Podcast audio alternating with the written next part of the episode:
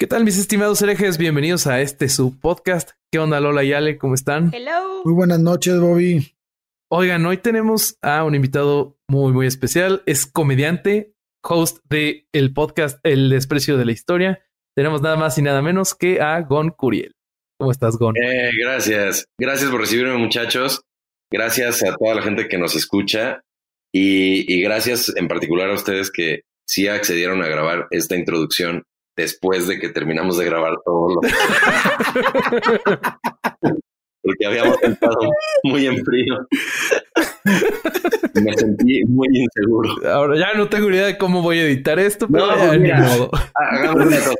Pon los, lo que ya grabamos desde el inicio, ponlo a partir de que yo diga tres. Una, dos, tres. Desde los inicios de nuestra historia han existido librepensadores y científicos, líderes cuyas ideas han ido en contra de las creencias establecidas. A estos hombres y mujeres se les ha conocido a lo largo de la historia como herejes. La palabra hereje viene del latín aereticus, que significa opción. En este podcast queremos tomar como base la opción de pensar diferente, la libre indagación, la actitud abierta y la búsqueda de las ideas por su propio valor para analizar de manera crítica nuestro entorno. Nosotros somos Lola Montalvo Ale Durán, Bobby López, y esto es Herejes, el podcast. ¿qué onda, Gon? ¿Cómo te fue en tu curso? A toda madre, ya acabaron. Quedaron muy contentos. El, el doctor Stern, que es mi compañero del podcast del desprecio de la historia, Sí, sí. es el historiador y ahora también conduce el podcast. Se lo metí al curso a la fuerza y sacó un stand-up tan Ah, divertido. sí. Ay, alivio, chingado. Qué chingón, cara. ¿por qué lo metiste a la fuerza? Porque como el podcast es de comedia, eh, todo el tiempo estamos vinculándolo con los shows de comedia. Ok. Entonces, él no es propiamente dicho, bueno, él, él no es comediante y no es, sí es chistoso, pero no es como nosotros. O sea, que yo estoy todo el tiempo buscando el chiste obsesivamente, ¿no? Entonces, el doctor Stern eh, le aporta tanta cultura al podcast que no importa que no sea chistoso. Pero eh, cuando se venden los shows en vivo, sí la gente va a reír. Entonces yo necesitaba que él tuviera esa posibilidad para subirse al escenario él solo y dar risa, para yo poder ve- vender el show como el desprecio de la historia en vivo. Va a estar el güero Cocón, va a estar el doctor Stern y voy a estar yo y luego vamos a grabar el podcast. Entonces salimos los tres, hacemos stand-up y luego ya hacemos una grabación en vivo y entonces la gente puede comprar boletos porque aman y adoran al doctor Stern de una manera desorbitada, mucho más que a mí. Es una locura lo que está pasando ahí. ¿En serio? Sí, no, Pero me- entonces ahora lo vas a aventar a él solo. Pobre cabrón. No, acompañado, ¿no? No, o sea, voy a ser como, como el papá de Luis Miguel. O sea, yo traté, güey. no le- a la chingada. No mames. Ya. Oye, Gon, yo- una duda, güey, en, en esto de cuando me dijiste lo de lo que estabas haciendo, que estabas dando cursos de para stand-up. Yo tengo una duda con eso. Cuando tienes a una persona que simplemente no es graciosa, güey. O sea, que no, que cuenta un chiste y no te ríes, pero tiene muy buena pluma, por ejemplo. Ajá. Este, ¿qué es, qué, qué, qué, es más fácil? ¿Que triunfe un güey que tiene muy buena pluma o que triunfe un güey que tiene muy buen carisma para contar chistes sin tener tan buena pluma? Bueno, decirte que, que es más fácil sería a fuerzas especulación, porque Sí, sí, claro, es especulación. también el taradito que no tiene ni talento ni texto puede ser mejor amigo de un comediante exitoso y ahí lo van arrastrando, ¿no? O sea, al final de cuentas. Pero te subes a un escenario y te bajan, ¿no? Bueno, sí. ok, entonces, ya- o sea, sí, pero a lo que voy es, a lo que voy es que triunfo o que no triunfe creo que es otro factor, pero el, el arma, Ok. el arma infalible para que no te vaya mal, o sea, lo único que realmente puedes tener para garantizar que por lo menos no seas un rotundo fracaso es un buen texto. O sea, tú eres un palo de madera para decir los chistes, pero traes un buen texto escrito por ti desde el fondo de tu corazón, con toda la convicción y toda la comedia que hay dentro de ti, que la plasmaste en un texto, con una personalidad escénica bien analizada de tu interior, con- generando empatía, que son los elementos que yo enseño. Eh, y, y, con una, mostrando una vulnerabilidad correcta, real, la gente puede reír. Por ejemplo, este tipo que dices tú que es un, el que es un ano para contar chistes, ese cuate puede subirse al escenario y decir, perdón, de una vez les advierto que no les voy a dar risa. Y entonces la gente corre. claro. Porque van a decir, güey. Güey, igual tengo esperanza. Mira, no me iría tan lejos, Lola. No, no. este, no, no es cierto. No, la verdad es que les digo, o sea, esta persona, si yo lo tuviera en el curso y, he tenido gente así, lo que pasa es que los cursos los dejé de dar años, pero ahorita que estoy dándolos en, en línea, ya soy otro, yo ya he crecido más profesionalmente y entiendo más cosas. Y ahora me enfoco muchísimo en los cuatro elementos del estando pero, que son el texto, la generación de empatía, la personalidad escénica y la vulnerabilidad.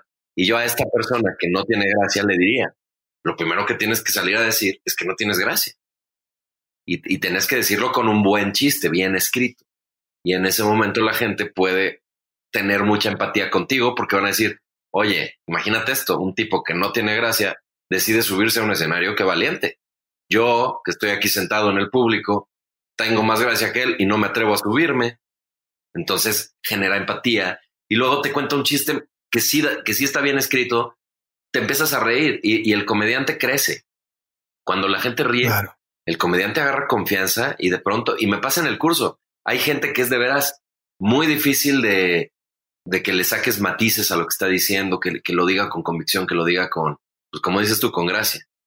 Y, y no pasa nada, porque cuando empiezan a ver que el texto va funcionando en el curso, cuando lo empiezan a leer y ven que estamos reaccionando bien, de repente ya están sueltos y ya platican normal. Y les hago muchos ejercicios de, a ver, neta, literal, así hablas, güey. O sea, tú, como estás leyendo el texto el otro día y no sé qué, y le digo, a ver, ¿así hablas? No, no. Entonces, cuéntame el chiste sin leerlo. No, es que todavía no me lo sé, maestro. Bueno, pero conoces la esencia, güey. Conoces la esencia de tu chiste, tú lo escribiste. Cuéntame, platícame el chiste. No, pues el chiste va de que cuando mi mamá se enojaba, cuando yo era chavito, pues llegaba a la casa y, y luego, luego ya me estaba recibiendo y que, y pues, que mi mamá es como Hulk, pero, pero pues peor porque Hulk ya sabes que es verde, pero mi mamá te abre la puerta y trae su mascarilla de aguacate, entonces pues me espanta y, me da más miedo. Y, te lo cuentas así y dices, brother, eso está genial, así hazlo, güey. Es, el stand-up es, es, autenticidad. Claro, claro. Entonces es, muy bonito. Considero que es una profesión en la que todos deberíamos de subirnos a pasarla bien. Pero aparte se me hace como un, un desestrés bien cabrón, ¿no? Pues es como una terapia, güey, subirte a, hacer eso.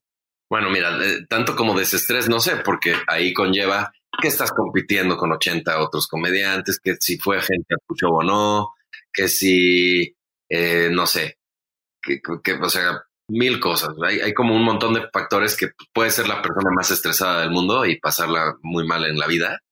Pero cuando te subes al escenario, estás diciendo cosas que son observaciones propias de, del tema que tú quieras, que te divierten y que compartes la diversión con la gente. Entonces, por lo menos, si no desestrés, por lo menos debería ser un momento divertido. Y lo, lo, que dices tú es más bien en general, o sea, el ejercicio de ser estando pero para realmente poder dar risa, sí necesitas conocerte un poco, o, sea, o conocerte bastante y aceptar todas tus vulnerabilidades y decir, yo soy imperfecto, soy un patán y voy a ir a hablar de que soy un patán o no tengo que hablarlo, pero lo tengo que asumir para poder hablar de las mujeres desde un punto de vista de, lo patán que soy y cuando estás haciendo ese ejercicio descubres que estás mal y entonces haces, entiendes por qué las mujeres te odian y entonces tal vez mejoras como persona y sí, sí pasa como consecuencia de estar en esta, en este ejercicio. Pero si el patán decide nunca hablarlo, nunca sacarlo, nunca mostrarlo o dejarlo asomar, y, prefiere ser hipócrita para que las mujeres no lo odien y entonces vayan a sus shows y paguen el boleto, lo que realmente va a pasar es que ninguna va a ir. Y al patán sí le llenan el show, porque tener los huevos de subirte al escenario y decir he sido el peor del mundo, aunque no tiene que ser autobiográfico, pero transmitir eso, pues es auténtico y, la gente lo agradece, sea quien sea. Por eso hay chistes racistas, clasistas, misóginos y de todo tipo de chistes que no, no importa necesariamente no, no te tiene que destruir la carrera si la justificación del chiste es suficiente y, y sobre todo si es mucho más chistoso que culero, ¿ves? Claro. Claro. Oye, Gon, así a tu, a tu forma de, de ya, pues tú que te dedicas, que eres profesional de esto, ¿cómo- ¿qué error comete, por por ejemplo, el, cuando cuenta el chiste platanito? ¿Qué- ¿Por qué fue un error eso? ¿Por qué, el- ¿Por qué lo destrozaron? O sea, ¿fue un error en el too soon o fue un error en, en, en la audiencia que tenía, no midió el público? Que porque probablemente alguien hace ese chiste en otro lado y no pasa nada. No, lo que pasa es que es, es un chiste cruel que, que también se vale querer hacer chistes crueles porque el mundo es cruel. Y entonces cuando hacemos chistes crueles y generamos crueldad inofensiva, porque realmente un chiste no mata, un chiste no destruye necesariamente nada, o sea, es, es simplemente un intento de hacer reír. Puede funcionar o no, pero típicamente el chiste no es el que va y mata. Entonces, nos resulta muy catártico hacer chistes crueles aquí y en China, porque muchos decían, es que en México somos así. Hombre, en todos lados. Ya te garantizo que en China traen unos chistes de la sopa de murciélago que no te las te lo puedes creer. Sí, no, definitivo. Y Pero los dicen bajito para que no los desaparezcan. sí, exacto, porque, porque además, pues ellos vivieron el inicio de esto y se les empezó a morir un montón de gente cuando no sabían ni qué onda. Nosotros por lo menos ya caímos en, en la advertencia, ¿no? Entonces, yo te garantizo que están haciendo un montón, un montón de chistes y son, son catárticos, pero no es necesariamente de la tragedia propia, simplemente la vida es cruel y hacer chistes crueles hacia otras personas puede resultar catártico. Lo que pasa es que mm, eso es para más en corto, o sea, lo cuentas con tus cuates o con tus primos que te van a decir, güey, te pasas, eres un culero, no mames, pa- ja, ja, ja. Por eso siempre con el tema de Platanito era como, güey, o sea, todos contamos esos chistes de los niños quemados o esas cosas, desde el- tragedias anteriores de San Juanico y esas cosas, y en, la- en la- en el patio de la escuela. Pero ir a contarlo a un escenario abierto, cuando es una tragedia que sigue la herida abierta y que realmente no estás yéndote contra el victimario, sino contra la víctima y un montón de características más, pues es indefendible. Ahora, yo le digo mucho a mis alumnos, una cosa es el chiste de Platanito, que es un chiste escrito por, por, por el eh, por el imaginario colectivo, ¿no? O sea, quiero decir, es un chiste del, del dominio público, pues, que él pues va y lo cuenta, pero no es un chiste que él escribió. Pero cuando sí escribes los chistes, tienes que sí o sí hablar de lo que te dé la gana. Porque por esa razón tenemos una cosa muy bonita que nos ha costado mucho trabajo en el mundo, que es la libertad de expresión.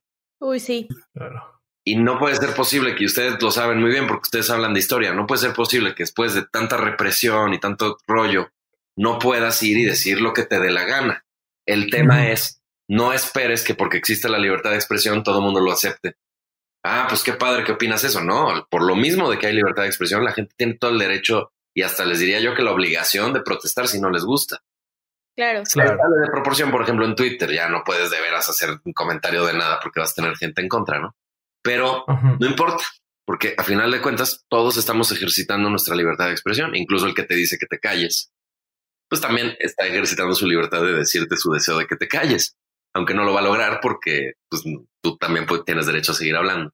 Entonces, lo que yo le digo a mis alumnos es, ustedes hablen de lo que les dé la gana y sean tan culeros como quieran, pero blinden su texto, justifiquen de dónde viene y, y- y cierren, cierren la tesis de una forma que compense y que ustedes entiendan que no son dueños de la verdad.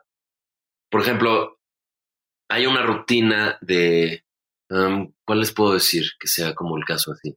Bueno, les voy a decir una imaginaria para no ponerme a decir ejemplos. Vamos a decir que un tipo te, se sube al, al escenario y te cuenta de una relación que tuvo con una chava, ¿no? Y el cuate la amaba y ella a él, entonces era la mejor relación y te hace un montón de observaciones porque el stand-up son observaciones, no son realmente historias, sino que si tú cuentas una historia en realidad es un pretexto para llenarla de observaciones. Y entonces vamos a decir que el cuate te habla de que la relación con la chava, lo cursis que eran, y entonces hace chistes de gente cursi, eh, lo, lo, como de repente se enojaban porque uno de los dos vio la serie de Netflix y no esperó al otro un nuevo capítulo, cosas de esas que pasan como con las relaciones de gente que es muy, muy pegada al otro, ¿no? Entonces chistes, chistes, chistes, qué risa. Y después de todo el rollo, un día se lo encuentra, se le encuentra en la cama con su mejor amigo y te cuenta eso. Madres. Exacto, todo el mundo era como de... Y entonces te hace chistes de malos amigos, te hace chistes de traición, te hace chistes de qué horrible que se te pinten el cuerno, te hace chistes de salir y ponerse hasta su madre de borracho, entonces observaciones de borrachera, de despecho, canciones de José José, lo que tú quieras. Y, y cuando está en este rollo súper borracho en el bar, eh, dice, ya, tengo que gritarlo al mundo y, y, te cuenta un chiste de que sale a la calle y grita, todas las viejas son unas culeras.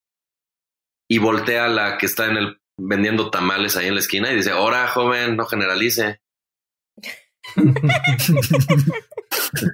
y esta bonita fábula que me acabo de inventar va a provocar que la gente que está viendo el show, las chavas, para no ir más lejos, rían de ese, como tú te acabas de reír, Lola.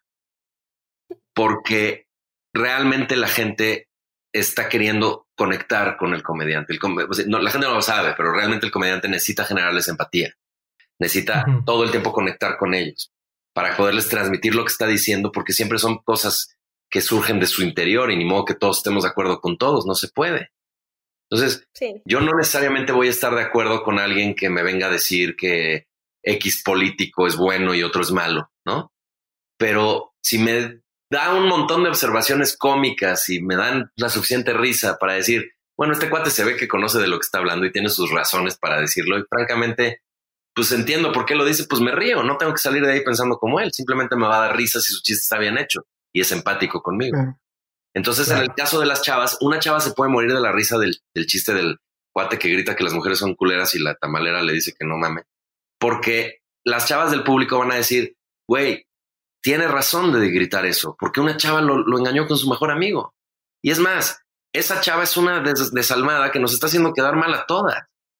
Y, entonces, de cara a este pobre hombre que lo engañaron, que era un cursi, que además cuidó que antes de eso hubiera todo este chistes de cursi, lo escribe a propósito para que la gente diga, como que se victimiza de alguna manera. Sí, no, me, no me encanta la palabra, pero vamos a decirle más, más leve. Mostró su vulnerabilidad. Ok. o sea, no es realmente pobrecito de mí, pero es, güey, vean cómo yo confiaba en el amor y ahora me fue de la chingada, ¿no? Entonces te hace chistes, pero está mostrando una vulnerabilidad donde tú estás viendo que, que es una persona que sufre o puede sufrir y que en este caso sí fue víctima de alguien que es mujer. Y entonces las mujeres van a decir, ¿sabes qué? Yo me voy a reír y con más ganas para que este güey vea que no todas somos unas culeras con él y que vea que me estoy riendo porque tiene razón y porque lo entiendo y porque esto y lo otro. Está generando empatía. En, ese sentido, lo de platanito no hay manera porque pues simplemente te estás burlando de niños muertos, quemados, ¿no? Entonces, digo, yo lo quiero mucho, he, he platicado mucho con él, es mi cuate, pero francamente ese chiste, pues yo creo que sí pudo mejor no, no decirlo y eso no significa que no tenga libertad de expresión. Es un tema de no hay, no hay manera de que digas eso y no arda eh, tu carrera, güey. Troya, sí. Sí, porque no hay, porque no hay público para el chiste, ¿no? Como, como, como lo decía Allen, el de los límites del humor. El chiste se deja de contar en el momento en el que te das cuenta que nadie se va a reír de eso, güey. Ajá. qué horror. Ahorita, ahorita que decíamos que no hay manera que lo cuentes sin que arda. Tú dijiste Troya, qué bueno, porque yo estaba a punto de decir sin que arda la guardería. Yo dije, no, espérate. No. que estabas platicando de, de tu amigo imaginario, este, yo te iba a decir, ay, pobrecito, preséntamelo. Y luego me acordé que lo habías inventado y dije, qué pendeja, no lo vayas a decir. Bueno, ya lo dije, ni modo. Pero, ¿cuál, ¿cuál es ese amigo imaginario? El que te, eh. el que te inventaste ahorita que le pintaron el cuerno y no sé cuánto más. De las ah, mujeres desgraciadas no generalizan. Ah, ok, sí, no te preocupes. Este, sí es imaginario, pero conozco un chingo de güeyes traicionados por vieja cultura. Entonces. Sí, hay varios. y, también conozco un montón de güeyes culeros. O sea que tú tienes para donde quieras, puedes escoger. Yo te Gracias, güey. Te puedes ir al lado que quieras. Pinche Gon me reventó todo el show cuando fui a verlo aquí en Querétaro. Pero por las muletas, ¿no? Sí, güey, porque me había roto la pata. Pero que no te, no te molesté, ¿no? Sí. Así cuando me paré al baño, ¿no te acuerdas? bueno, no sé si te acuerdas un chingo de shows, pero cuando me paré al baño me reventaste toda la ida al baño porque tardé un chingo en llegar. Qué lástima que tengamos que ser así, ¿verdad?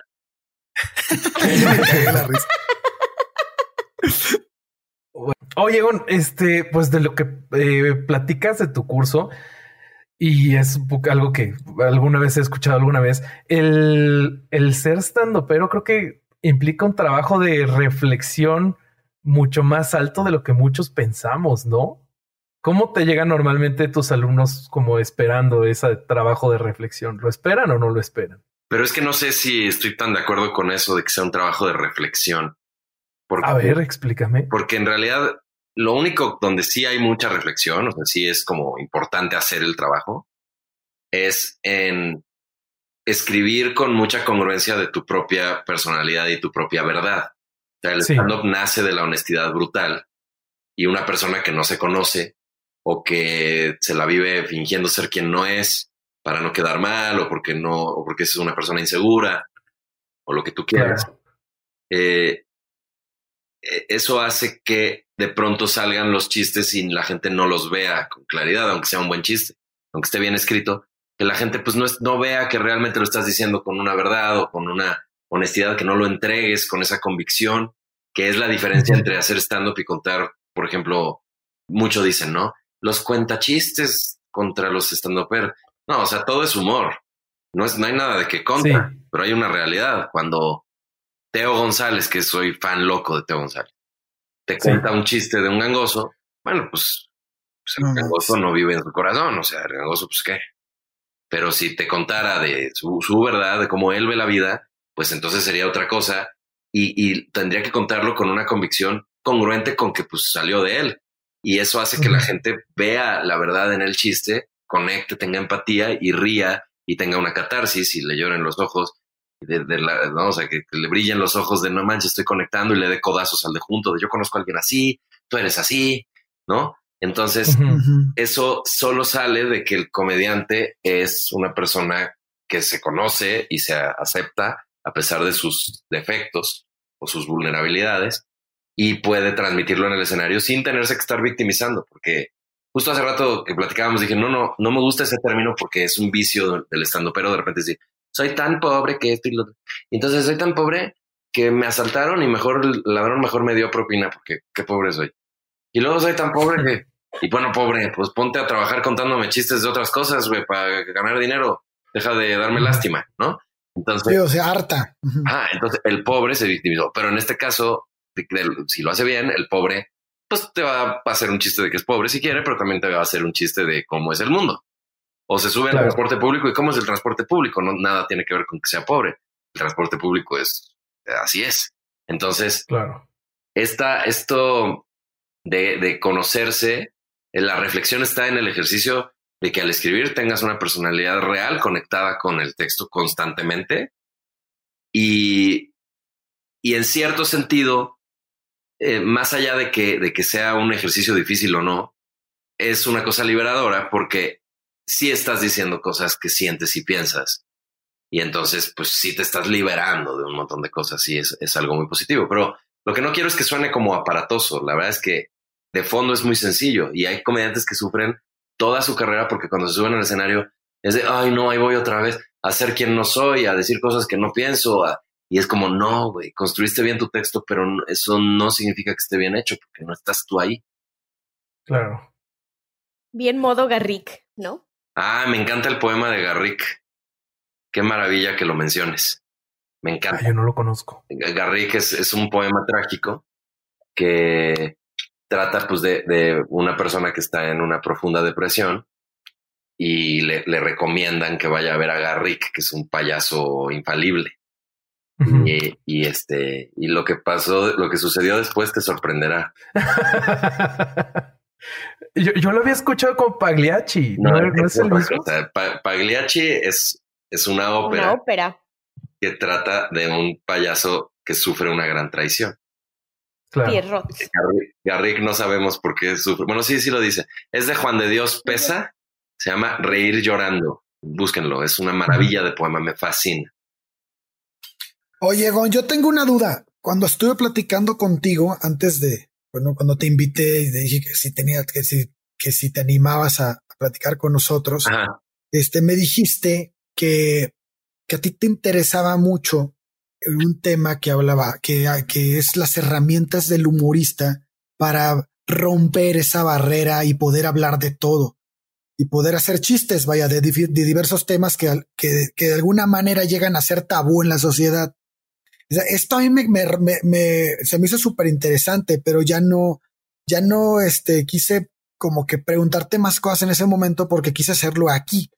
O sea, dije, bueno, a ver, ¿qué herramientas son las que necesita un humorista o qué herramientas son las, las, que, las que aplican generalmente ustedes los humoristas para, para tocar este tipo de temas? Ya nos dijiste que es el conocerte mucho, conocer tus, tus, ¿cómo les llamaste? Vulnerabilidades. Tus, este, tus vulnerabilidades, exactamente, este, con, de tener como, hacer empatía con el público, tener, este, sabe, contar de una manera más, este, como fluida tus chistes en lugar de estarlos como leyendo. Pero hay alguna otra más que ves que para llegar a este punto de, de, de romper con esa barrera? Bueno, sí. Bueno, primero gracias por invitarme.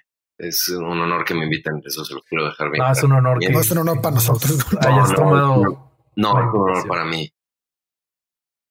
Ah, pensé que me iban a volver. Antes no se te apareció Ale, ¿no? En, la puerta. Ah, sí, sí, no, no. Este, bueno, la cosa es que. Eh, ah, y segunda, está bien que esa noche que platicamos ya no me hayas querido seguir preguntando del tema para guardártelo para la grabación, pero me hubieras avisado, güey. O sea, me dejaste en visto yo de no mames. Cuatro y media de la mañana viendo el celular. Viendo la doble palomita azul. horrible. Con el ojo pelón ahí. Más bien el que me dejó en visto fuiste tú, no te hagas. De hecho, ah, ya, par de víctimas los dos. Ay, me dejaste. un poco cansado, no dormí bien. No, una chulada, Gon, una chulada. Qué padre que me hayas contestado y qué padre todo esto. Igualmente, bueno. Cuéntanos. Eh, eh, digo, ah, con esto sí los voy a comprometer a no borrar lo que grabamos al inicio porque no, para nada. Dejar, dejarlo antes, porque pues es lo que ya hablamos, que es básicamente, pues sería una pena que te dediques a algo que es generación de contenido libre, cómico, eh, con la intención de generar catarsis en la gente, decir cosas con las que puedan empatizar, eh, que puedan tener una, pues, pues una, de repente, como eh, liberación a, control remoto, ¿no? O sea, que alguien está liberándose, liberándote de cosas que tú piensas o quisieras decir y no, no lo haces, porque estamos en un mundo en el que pues, la gente no acepta de repente todas las opiniones y alguien se para en un escenario y sí dice lo que tú estás pensando, es súper liberador. Entonces, ni modo que nada más porque hay, hay, algunos temas tabú o complicados o, o ciertamente políticamente incorrectos. Fíjate, ciertamente políticamente, ¿no? literato. Este, ni, modo que por eso ya no puedas decir las cosas. Tenemos que poder ejercitar nuestra libertad de expresión. Claramente un psicópata, pues tal vez al día siguiente pues lo carcelen porque confesó que hizo, que mató gente, pues tampoco se trata de eso. O sea, tal vez alguien de veras que no le funcione en lo más mínimo el sentido común, pues sí pueda arruinar su carrera por andar diciendo lo que le da la gana. Pero una persona, pues hasta cierto punto, con una salud mental, digamos, decente, dentro de los límites de lo sano, pues puede hablarte de lo que quiera y puede ser de pronto clasista, puede ser de pronto racista y no porque tenga un mal rollo interior, sino porque tal vez así creció o, así ve las cosas o está resentido con algo y, y no deberíamos automáticamente tachar a una persona por tener una opinión si probablemente la puede justificar o, explicarnos por qué está enojado con, con, cierto grupo de gente o con los que habitan un lugar o, por decirles un ejemplo, el rollo de Yalitza Aparicio, que fue como muy controvertido porque pues es una actriz que no es actriz, que es realmente una persona promedio, una ciudadana promedio que la eligió Alfonso Cuarón para protagonizar la película esta de Roma, que a diferencia de lo que dijo Galilea Montijo, realmente la película de Roma no trata de Roma. Ay, no. De hecho, la película de Roma no trata de nada, es bastante aburrida. Pero Híjole, a mí sí me gustó. Ay, es bonita. bueno, pero ahí estamos eh, en- en- encontrando que tenemos opiniones distintas y no pasa absolutamente nada. Ahora, Claro. a mí no me parece que sea la mejor película, ni mucho menos. Me parece que es muy pretenciosa y con respeto a Alfonso Cuarón, creo que él ha hecho muchas cosas mejores. Pero a mucha gente sí le gustó y llegó lejos al Oscar y todo eso. Y un montón de actores y actrices mexicanos con preparación actoral, con años de trabajo, con eh, premios de otros, digo, el TV y novelas, ¿no? Pero pues algo es algo, vaya. Eh, se enoja con Yalitza, ¿no? Y entonces sale un video de Sergio Goyri diciendo que es la pinche India y que cuál fue su gran Ah, mérito. sí es cierto. y, y la, y la imita y la imita dice ¿cuál fue su gran actuación? Sí señora, no señora. Yo cuando vi ese video dije que nominen al Oscar, pero a Sergio Goyri le salió igualito. Entonces, el cuate lo lapidan. Sale el video que además no era una, una cosa que dijo para el mundo, no la dijo en un escenario, la dijo en una sobremesa con unos cuates de él. Y, y yo pregunto, ¿quién no ha dicho un comentario así en su vida? O sea. ¿quién no ha sido, sobre todo en México, racista, clasista, eh, discriminador en algún sentido, en algún momento, disparado por algún enojo? Todos tenemos una cultura que no estoy diciendo que esté bien, pero tenemos una, una cultu- cultura y una herencia cultural de mucho racismo y de mucho, Híjole, ese tema está interesante. Y luego, de, de mucho racismo y de mucho clasismo, pero cañoncísimo. O sea, es una cosa, bueno, con decirles que yo todos los días de mi vida, pero todos, desde que soy una persona que se sube al escenario, todos los días de mi vida recibo insultos en redes sociales de pinche fifí, pinche güero caguengue, pinche pelón. Oye, perdón, pero lo pelón no lo escogí, ¿eh? O sea, no. O sea, de ahí lo de, de ahí lo de White Chicken, ¿no? Que estabas haciendo. Ah, por claro, güey, porque si yo me pongo a hacer historias de Instagram Sí. diciendo que no sé barrer y que estoy aprendiendo a, trapear y a lavar el baño, que es verdad, porque crecí en una familia que nuestra posición me permitió no hacer esas cosas y ni hablar, así es, pues la gente me va a tachar de pinche white entonces mejor lo, yo hago chiste de eso y yo mismo digo, vean cómo esta Claro. situación me está obligando a trapear porque yo no quiero que la señora Lore, que es la que me ayuda en la casa, se arriesgue a, a infectarse de COVID-19, ¿no? Me encantó, ¿no? El COVID-19, o sea, como que todo era que Sí, sí, lo, lo- lo dijiste con acento muy cabrón. COVID. Es que, Ay, no. es, que es, es en inglés, es, es- es- Sí, sí, sí. ¿Me permiten hacer una, una pequeña precisión? sí, A ver. A ver. Es infectarse de, de co- no es infectarse de COVID, es infectarse de coronavirus. Te da COVID porque es el, la enfermedad, coronavirus, coronavirus disease. Es que es bióloga, Es- Gon es Sí, bióloga. es doctor en biología. En, en biotecnología, muchachito. te estoy dando un aplauso porque además es el tipo de precisión que yo, si yo supiera, disfrutaría mucho hacerle a otros. Así que ahora Ah, bueno, me ahora lo me estoy pintando las uñas mientras lo hago. Ajá. que- yo soy, yo soy ese, como tú. Entonces me encantó. Que se infecte de coronavirus y le dé COVID. De COVID-19. Exacto. Y entonces no viene la señora Lore y yo hago puntachos de eso en Instagram y me pongo a trapear y a cocinar y a hacer cosas que no, que nunca he hecho porque, pues, porque así se dio la vida, ¿no? O sea, tampoco es mi culpa. Y entonces yo tengo que hacer chistes de soy un pinche white chican inútil y es verdad. Y en ese momento empiezo a, empiezo a dar risa con eso. Pero yo, o sea, recibo insultos de gente que me dice pinche de fifi y cosas de esas. Y yo digo, o sea, desde luego considero que el racismo siempre es peor al revés, vaya, ¿no? O sea, siempre es mucho peor discriminar a la gente por tener piel morena, que es lo que tanto daño nos hizo culturalmente. Pero Ujú. al final somos gente que traemos esa herencia cultural. Entonces no puedes evitar que en un mal momento de Sergio Goyri, el güey en su pinche frustración de tener 70, y- ay, 70, 65 años, no sé cuántos años tenga, y no haber ganado más que un premio TV y novelas de Ojalata, ¡Ah! pues Debe sentirse bastante mal. güey. por de una manera desafortunadamente muy automática que tendríamos que todos trabajarla mucho, se le ocurre hacer un comentario racista contra la chava. Y ese comentario la novia lo graba sin darse cuenta de que está transmitiendo una barrabasada de su novio y le chingó la reputación al güey, ¿no?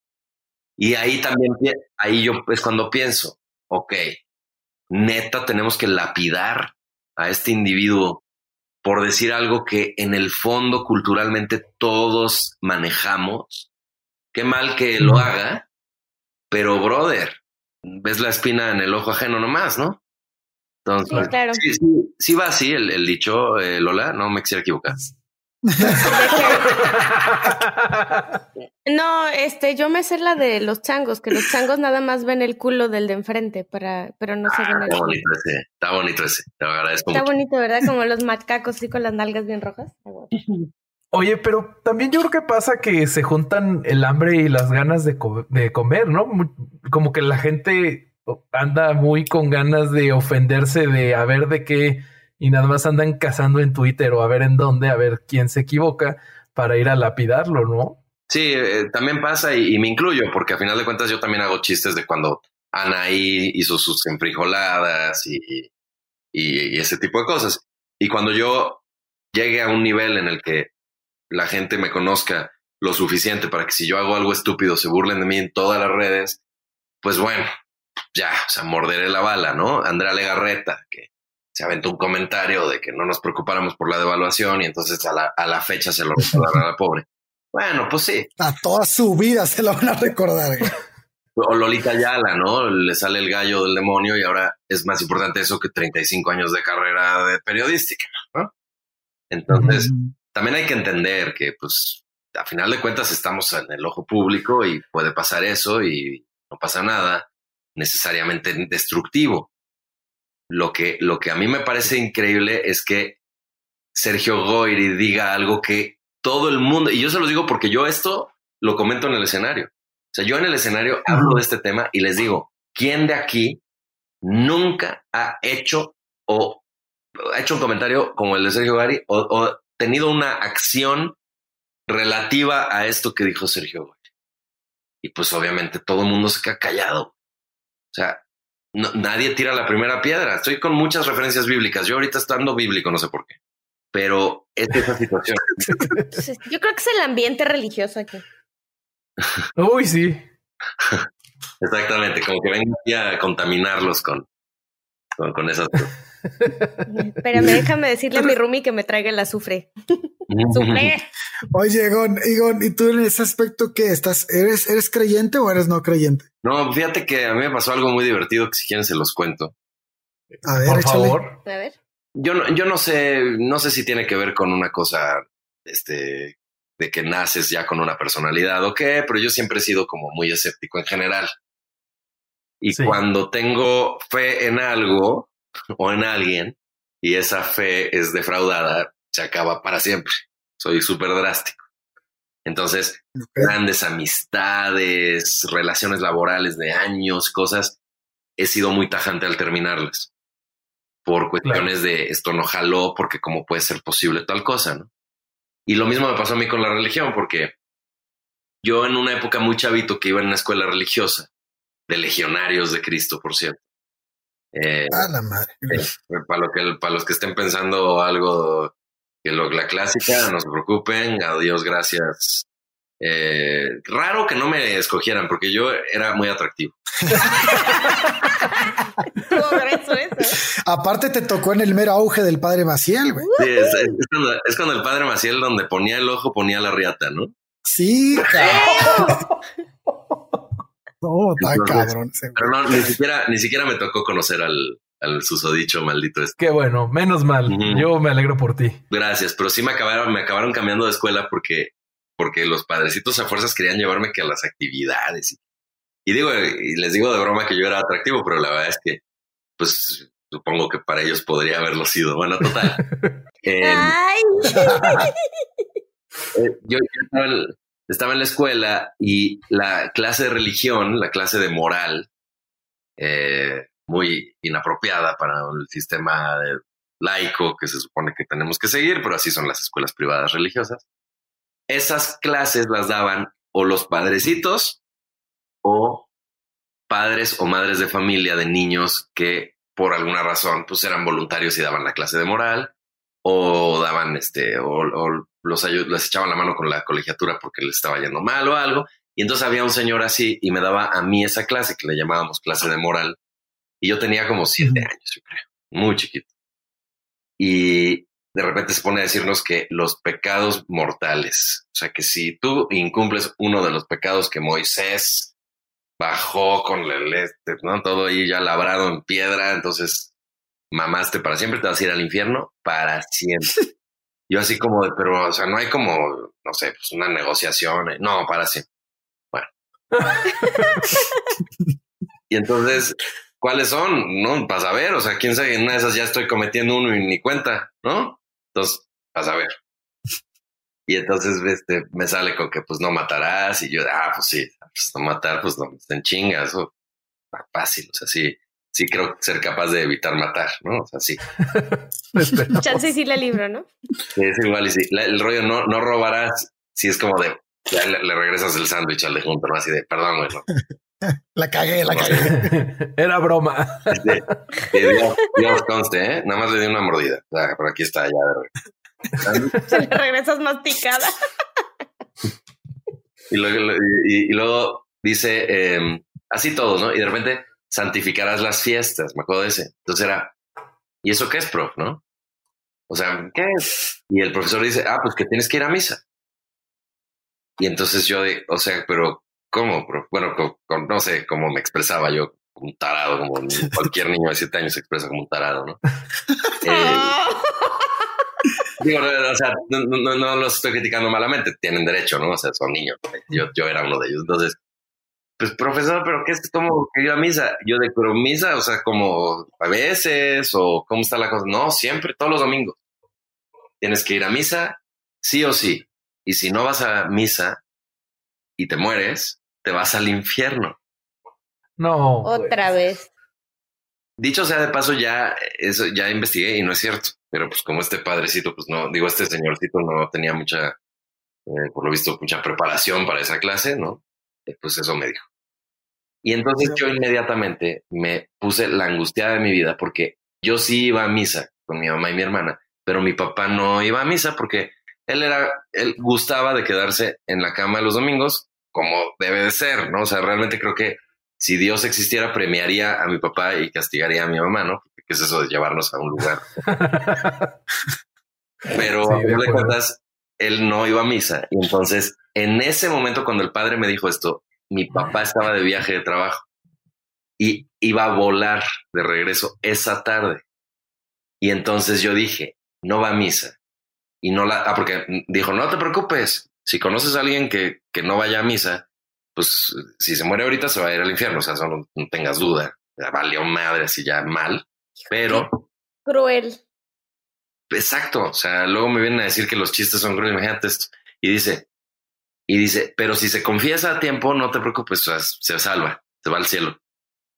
Entonces yo digo así de que, o sea, ¿cómo? Tú llegas al infierno y es así de, te mueres y, y, y, el de junto así en la, fila para registrarse en el infierno, el de junto un asesino serial y tú de, no, pues yo nada más no fui a misa, la verdad, ¿no? O sea, el, el, asesino serial así de, no mames, pinche loco peligroso.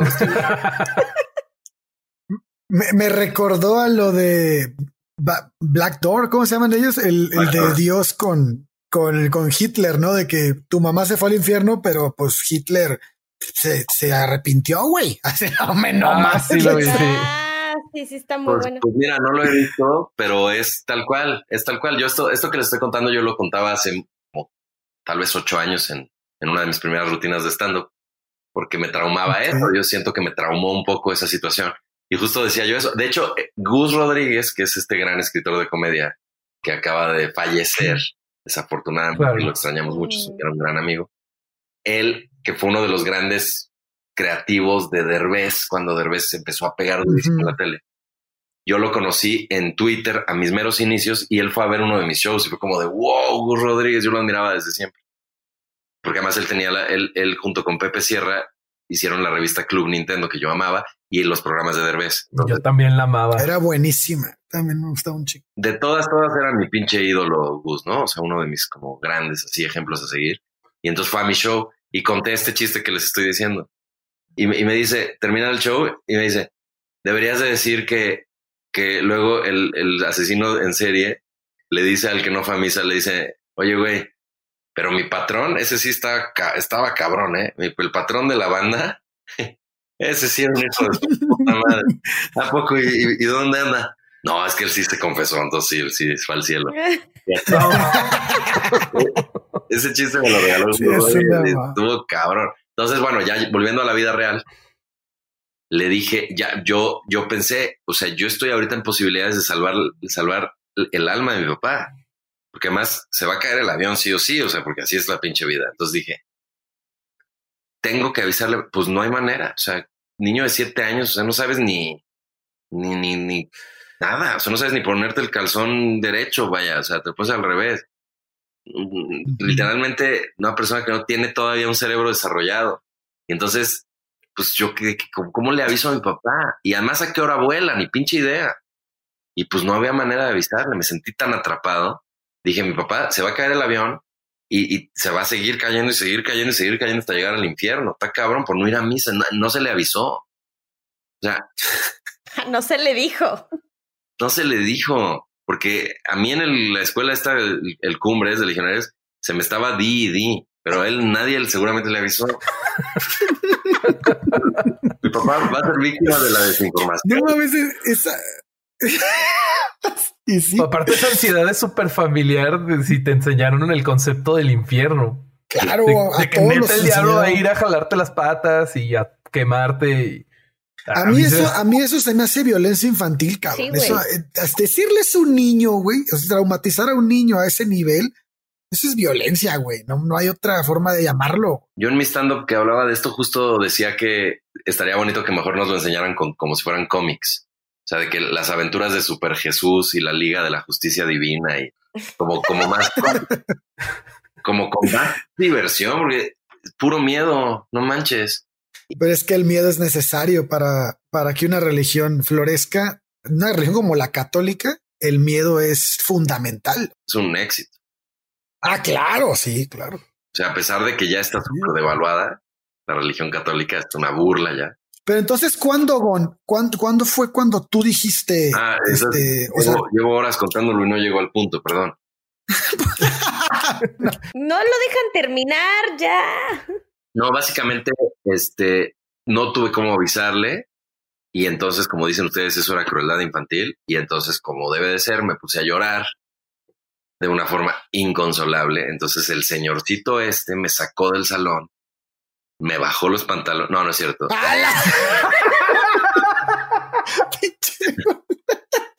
pues es que le, aprendió muy bien a los legionarios, güey. Esa, esa lección sí la tomó.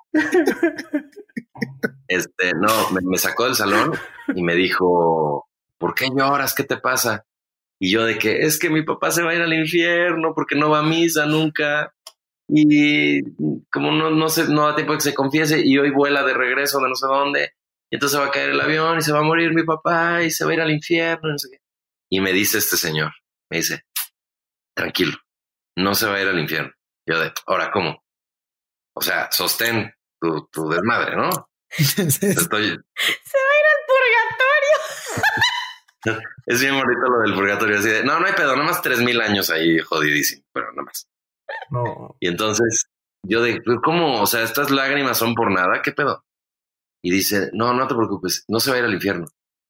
Estas cosas no son reales. Eso me dijo ese güey. A la madre, güey. Era un infiltrado ese güey.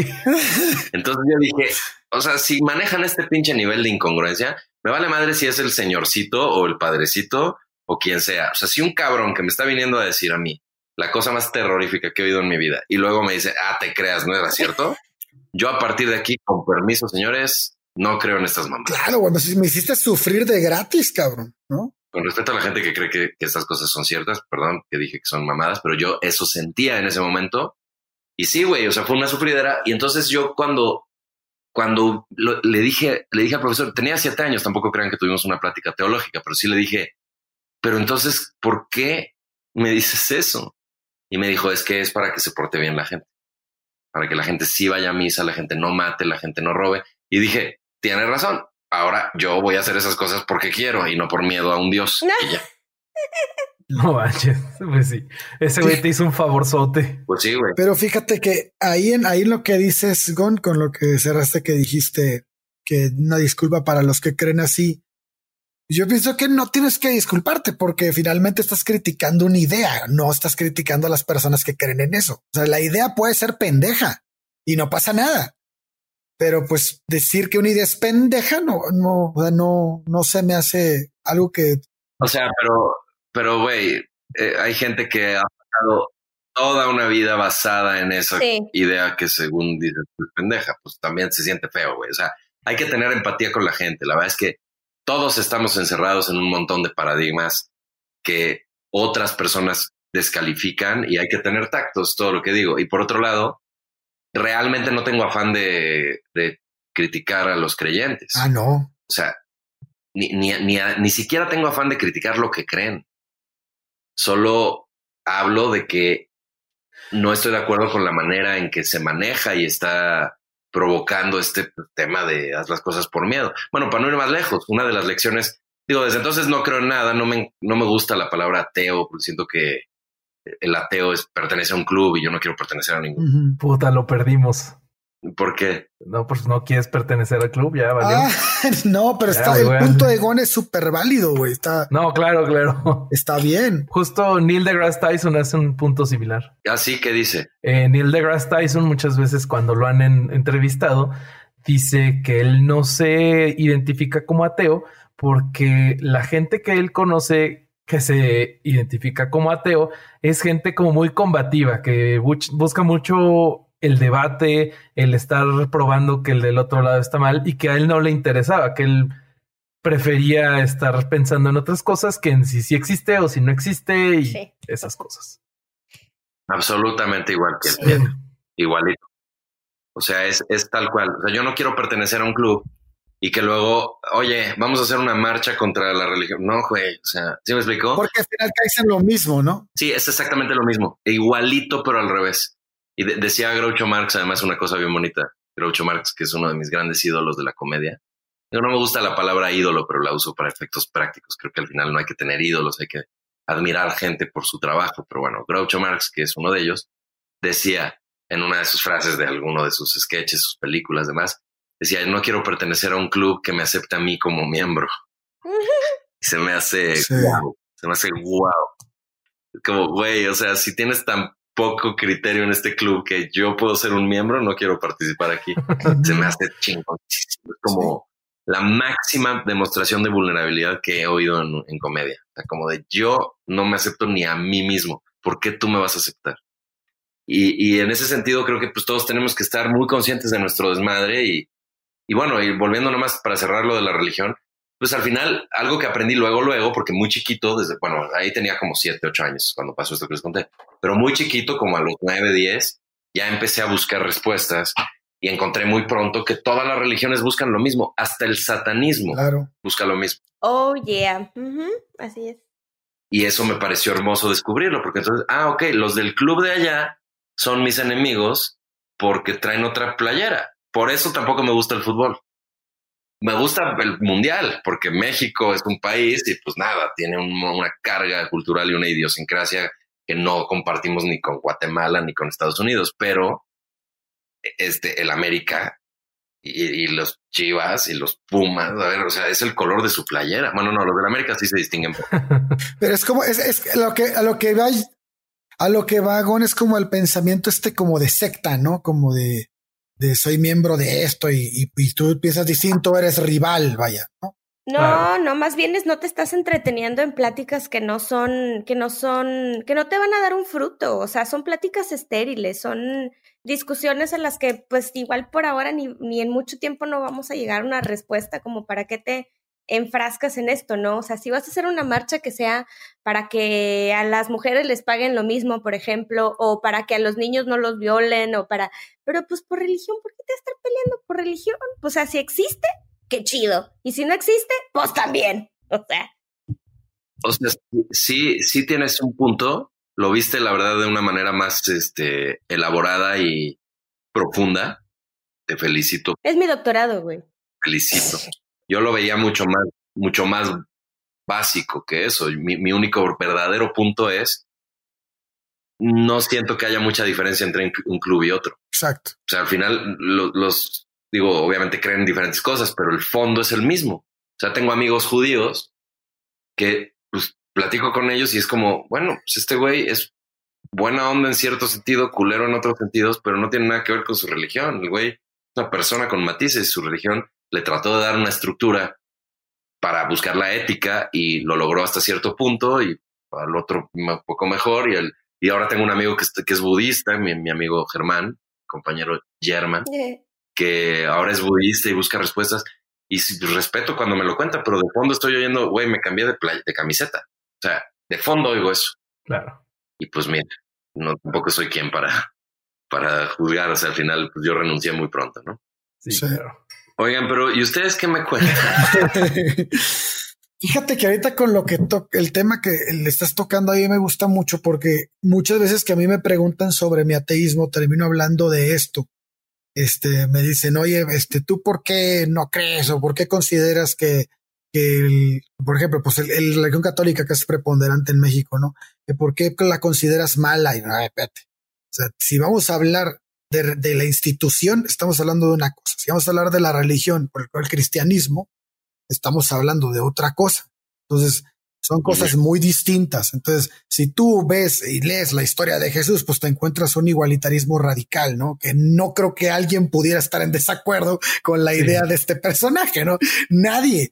Entonces, hasta cierto punto, en algún momento, todos vamos a congeniar y que vamos a ser de alguna manera un poco cristianos, ¿no? Porque espero, porque pues esa onda de abrazar al, al, que necesita, de apoyar al, al, que, al que está excluido de la sociedad, eh, todo este tipo de igualitarismo que practicaba mediante la, la curación y la comensalidad, pues eran cosas muy interesantes y que, mira, yo le, se lo he dicho a mucha gente, si Jesucristo no existió, por la, porque pruebas hay pocas, que haya habido personas en ese tiempo que tuvieran esa ideología, se me hace fabuloso fabuloso.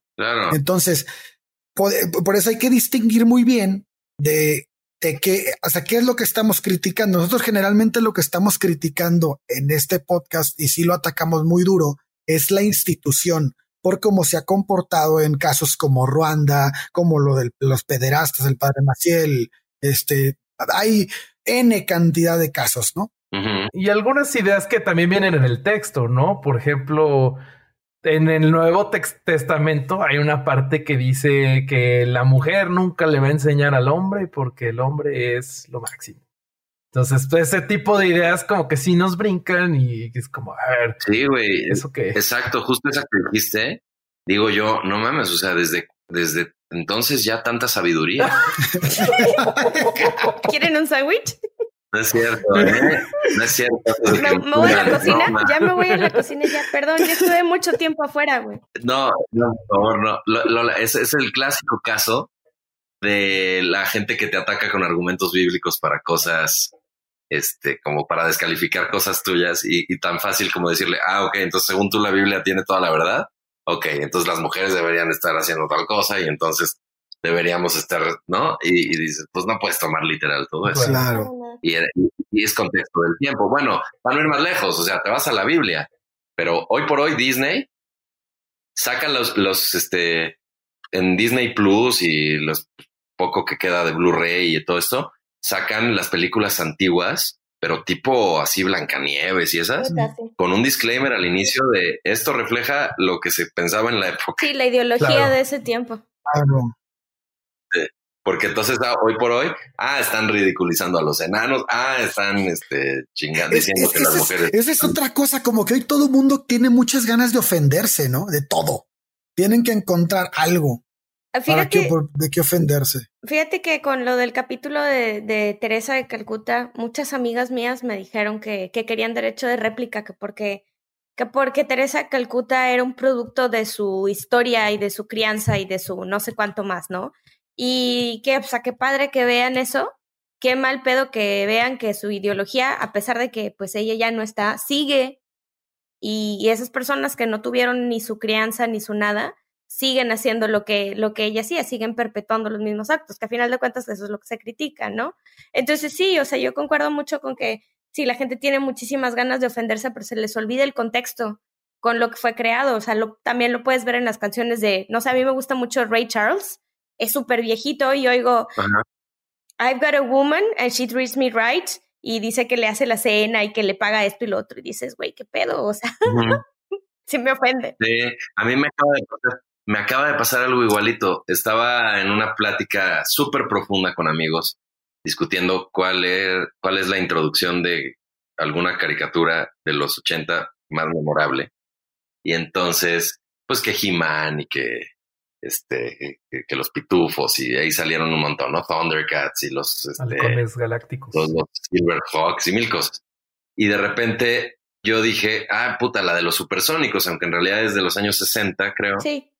Pero la pudieron hacer en los 80 y me encantaba. Entonces la busqué, busqué el video y no manches, o sea, se trata de que George Jetson, que es supersónico, va dejando en su coche volador, va dejando a todos en sus respectivas cosas que van a hacer en el día. Entonces, el niño cometín a la primaria. Luego, la niña que es este lucero sónico al high school, ¿no? A la secundaria y luego la Jane al mall, al shopping mall. Y, y además tienen un momentito cómico en que el, cuate este, el esposo, saca un billete y la esposa le quita toda la billetera. Le deja nada más el billete. Y se sale. Y entonces era, yo me acuerdo, e, era el de risa loca, así de qué buen puntacho se aventaron. Y hoy por hoy lo ves y dices, ¿cómo? No mames. Y además, ni siquiera en el contexto de la época, porque esperarías que en el futuro sean más modernos. Sí, claro. sí, totalmente. No, no mames, es que sí, si te pones a analizar todo lo que veíamos antes, todo es ahorita este motivo de, de, hacer un desmadre por eso que estaban haciendo, por lo, que estaban transmitiendo. Pero pues es también, es, es, lo que estamos hablando de la temporalidad en la que se escribieron las cosas, ¿no? Por supuesto. Igual, igual en, la Biblia no te vas a encontrar cosas eh, a favor de las mujeres porque pues aparte en donde estaban era, si todavía en ese lugar siguen siendo oprimidas, imagínate en esa época. Güey, no mames, en ese lugar, en todos lados. Sí, pero ahí está más cabrón, güey. O sea, ahí tápate y no puedes enseñar la cara. O sea, todavía se lleva a un extremo, ¿no? Está como... Pero es que yo lo que veo es que una gran diferencia entre decir, ah, bueno, es que esto se escribió en este más o menos alrededor del siglo X y lo escribieron unas personas de Medio Oriente. Es muy diferente decir eso a decir es que esto lo dice Dios. Entonces lo tienes ah, que cumplir, tienes que apedrear al homosexual y a la mujer infiel y ya es bien diferente, ¿no? Claro, claro. Sí, bueno, pues a final de cuentas, como decimos, son contextos y cosas, pero lo que es interesante de notar es al respecto de mi comparación con lo de los supersónicos es que yo no lo veía mal. Sí, no. Nadie. No, no, no, no, no. También yo cuando lo veía de chiquito, pues era. Ah, pues es que era normal verlo, o sea, era algo que sucedía de todo el tiempo, ¿no? En esa, en ese momento. Totalmente. Y es tan misógina la cosa que Hanna Barbera resulta que no es una mujer, son dos hombres. La madre, eso sí no sabía yo. Sí, güey. Son los apellidos, son dos judíos, ¿no? Una cosa así. Se le está derrumbando el mundo a Alejandro. Se está derrumbando mi mundo, güey. Sí, güey. Hanna Barbera, te voy a decir quiénes son. Son William Hanna y Joseph Barbera. No, no sabía, güey. No mames. Nos va a dar COVID, güey, ya todos. Todos creíamos que Hanna Barbera era una señora ahí haciendo caricaturas, pues él. Oye, pues el caso de George Eliot, ¿no? Que tuvo que ponerse el nombre de un hombre para poder brillar en su, en su literatura. Bueno, ese es el caso de muchas mujeres. Sí, sí, sí. George Mary Shelley también. Monstruo, ¿no? El monstruo de Frankenstein. Sí, bueno, también. También Emily Bronte y, todas esas. O sea, ellas eran De hecho, hay, hay una película muy buena que les recomiendo si no han visto, que se llama The Wife, la esposa, que salió hace como un año. Es- una película por la que Glenn Close estuvo nominada a todo Ah, y estuvo a punto de ganarlo. yeah. Esa película, véanla. Ve- no voy a decir más. Para mí es de lo mejor que he visto en los últimos años y yo soy mega cinéfilo. A mí me puedes preguntar lo que quieras de lo que quieras de cine y probablemente te conteste como si supiera o tal vez sí sepa, ¿no? Pero, pero esa película es wow y les va a encantar y tiene mucho que ver con esto que acabamos de decir. Wife se llama. Ok. Guay, The de Wife. The. Ahí les pongo el link en la descripción por si alguien la quiere. En esas pones wife y es así una de terror. Sí, sí. Bueno, hay que poner el nombre cosa. correcto. Hay un, hay un, un programa, eh, una serie que se llama The Marvelous Miss Maisel, que me recomendaron dos amigos. Alejandro Vázquez y Mariana Loredo, desde hace un buen rato me lo recomendaron. Y la he estado viendo y es precisamente la historia de una mujer en los 60, 50, sí, 60 más o menos, finales, eh, que es judía eh, en Estados Unidos, en Nueva York, y bueno, eh, inicia su carrera de estandopera cuando el marido la deja, y el marido era el que quería ser estandopero, ¿no? Y, y quería brillar y todo esto, igual ustedes ya lo vieron o no, pero toca todos No, estos no. temas, ¿no? Las dificultades de en la carrera de una mujer, pero también viendo las costumbres de, co- de vivir en una, en una religión, en una comunidad religiosa, y, y encima dedicarse a la comedia, pues es una vergüenza para, ese, para esa época que una mujer haga comedia y, y encima que pues que esté divorciada, ¿no? Ya, se les recomiendo muchísimo si vamos a hablar de ese tipo de asuntos. Ok, ok. Me han dicho que es un most para la gente que hace stand-up y yo no he hecho caso. Que además se relaciona con Lenny Bruce, ¿no? Que es un legendario Sí, comediante. ahí sale, sale, Sí. sale guapísimo además. Pues para que te lo desmitifiques, ponte a ver videos del verdadero Lenny Bruce. Sí, no, gracias. No, y además su vida fue un despapalle. Entonces sí, sale muy guapo. Hay una película buenísima sobre su vida, se llama Lenny, que es de Bob Fosse, que es el que Bob Fosse es el que hizo Cabaret. Y este, esa película es espectacular y, y la protagoniza Dustin Hoffman el, en el papel de Lenny. Ay, para que te des una idea de qué tan guapo era realmente. Con la nariz olla. O sea, por- por- nada más con decirte que poner a Dustin Hoffman era volverlo guapo. ah, También ese link lo agregamos a la descripción. muy bien. Ya están. Les voy a confesar algo.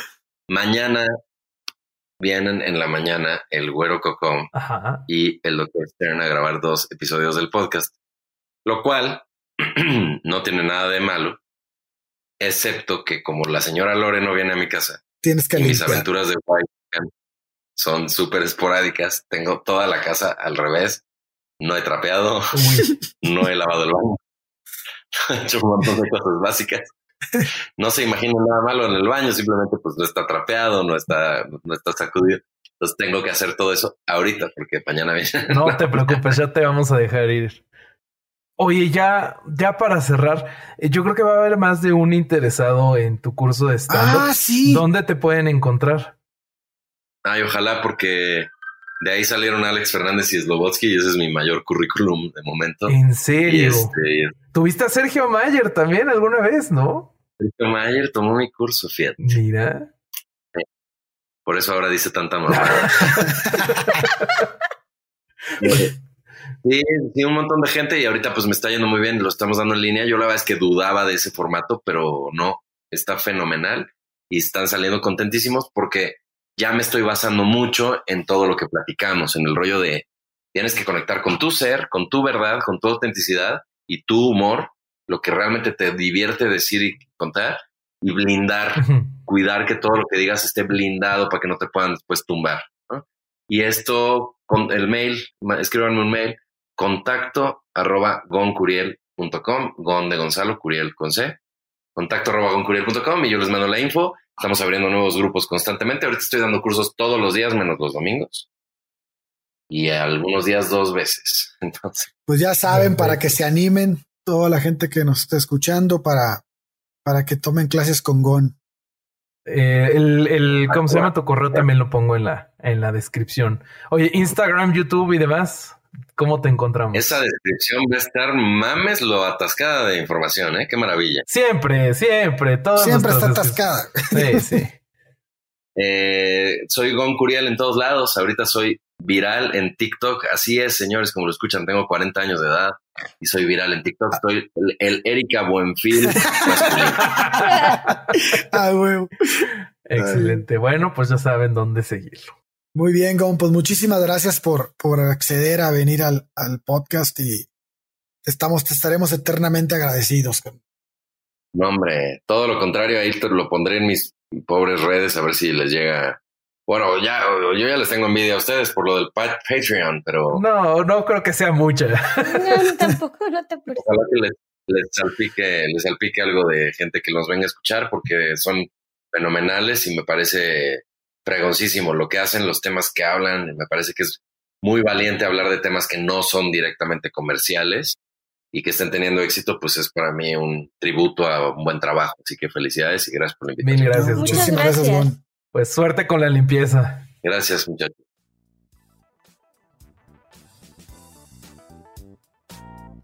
Bueno, mis estimados herejes, esa fue la plática que tuvimos con el buen Gon Curiel. La disfrutamos muchísimo. Les tenemos un pequeño aviso antes de terminar el episodio de hoy. Una amiga del podcast, Paulina Ramírez, hizo un diseño de playeras con motivos del mes de la salud mental.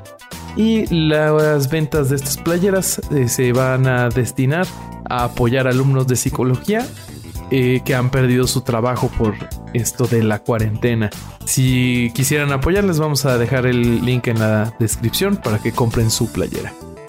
Eh, a nosotros nos pueden seguir en herejes el podcast en Facebook. Ya también estamos en Instagram, estamos en Twitter también. Eh, si nos quieren escribir, ya se sabe nuestro correo, herejeselpodcast.gmail.com. Si nos quieren apoyar y tener acceso a contenido adicional, como algunas pláticas que tenemos fuera del aire, eh, nos pueden seguir en patreon.com diagonal herejes el podcast. Eso es todo por hoy y aquí estamos la próxima semana.